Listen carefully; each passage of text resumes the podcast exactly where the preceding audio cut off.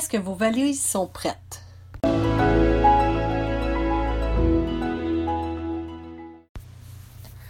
Bon matin à vous, chers entrepreneurs. Ici Ordre versus Désordre avec Annick Giroux. Beau temps, mauvais temps, chaud, froid, j'ai le désir de vous aider à être mieux organisé, planifié, structuré, efficient dans votre vie au travail et dans votre univers entrepreneurial.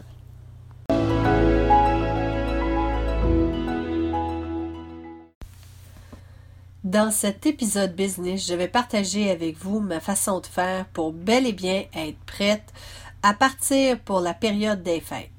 Le but étant que vous, vos employés et votre clientèle soyez sans reproche, en paix et que vous profitiez pleinement de la période des fêtes avec vos familles.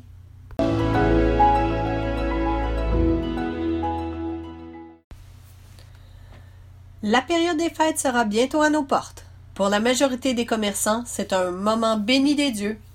La marchandise part des tablettes comme des petits fours. Donc, l'inventaire étant à la baisse pour la fin de l'année, fait excessivement plaisir à notre comptable et notre chéquier par le fait même. Toutefois, la fermeture de nos fournisseurs, transporteurs et tout autre service connexe nous rend parfois la vie difficile. Alors, nous prenons la décision de nous aussi fermer les portes pour la période des fêtes. Votre entreprise ferme ses portes pour une journée ou plus? Ce n'est pas grave. Voici ma marche à suivre pour partir la tête en paix. On détermine une date précise au calendrier pour la fermeture de notre entreprise. On conjugue majoritairement notre calendrier avec notre transporteur le plus possible. On annonce la date de notre fermeture à notre clientèle et on s'y tient.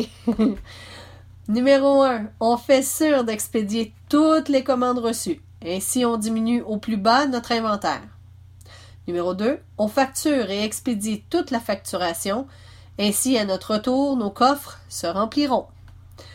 Numéro 3. On fait l'inventaire avant de quitter. Ainsi, en cas de pépin majeur, on est au fait de nos avoirs. À ne pas oublier. Bien fermer à clé à notre départ. Avoir la liste des personnes à contacter en cas de feu, vol, vandalisme et les services nécessaires. Mettre en place un message d'absence pour les fournisseurs et les clients. Indiquer la date de retour et un numéro de téléphone contact en cas d'urgence. Ainsi, à notre tour. Numéro 1. Puisque la majorité des entreprises sont un peu au ralenti au retour des fêtes et nos employés ont l'esprit vif et clair, c'est au retour des vacances que nous préparons le plus possible les documents de fin d'année fiscale, les lettres de recommandation, les lettres illégales. Prendre des rendez-vous avec la firme comptable, prendre des rendez-vous avec la firme web, prendre des rendez-vous avec le consultant pour les assurances des actionnaires, prendre des rendez-vous avec le spécialiste pour les avantages sociaux des employés, prendre des rendez-vous avec notre banquier pour une mise à jour de nos dossiers et préparer le terrain pour les projets de l'année à venir. De plus, n'oubliez pas de remettre les messages généraux plutôt que le message d'absence pour la période des fêtes en place. À tous, je vous souhaite de joyeuses fêtes et on se revoit en janvier.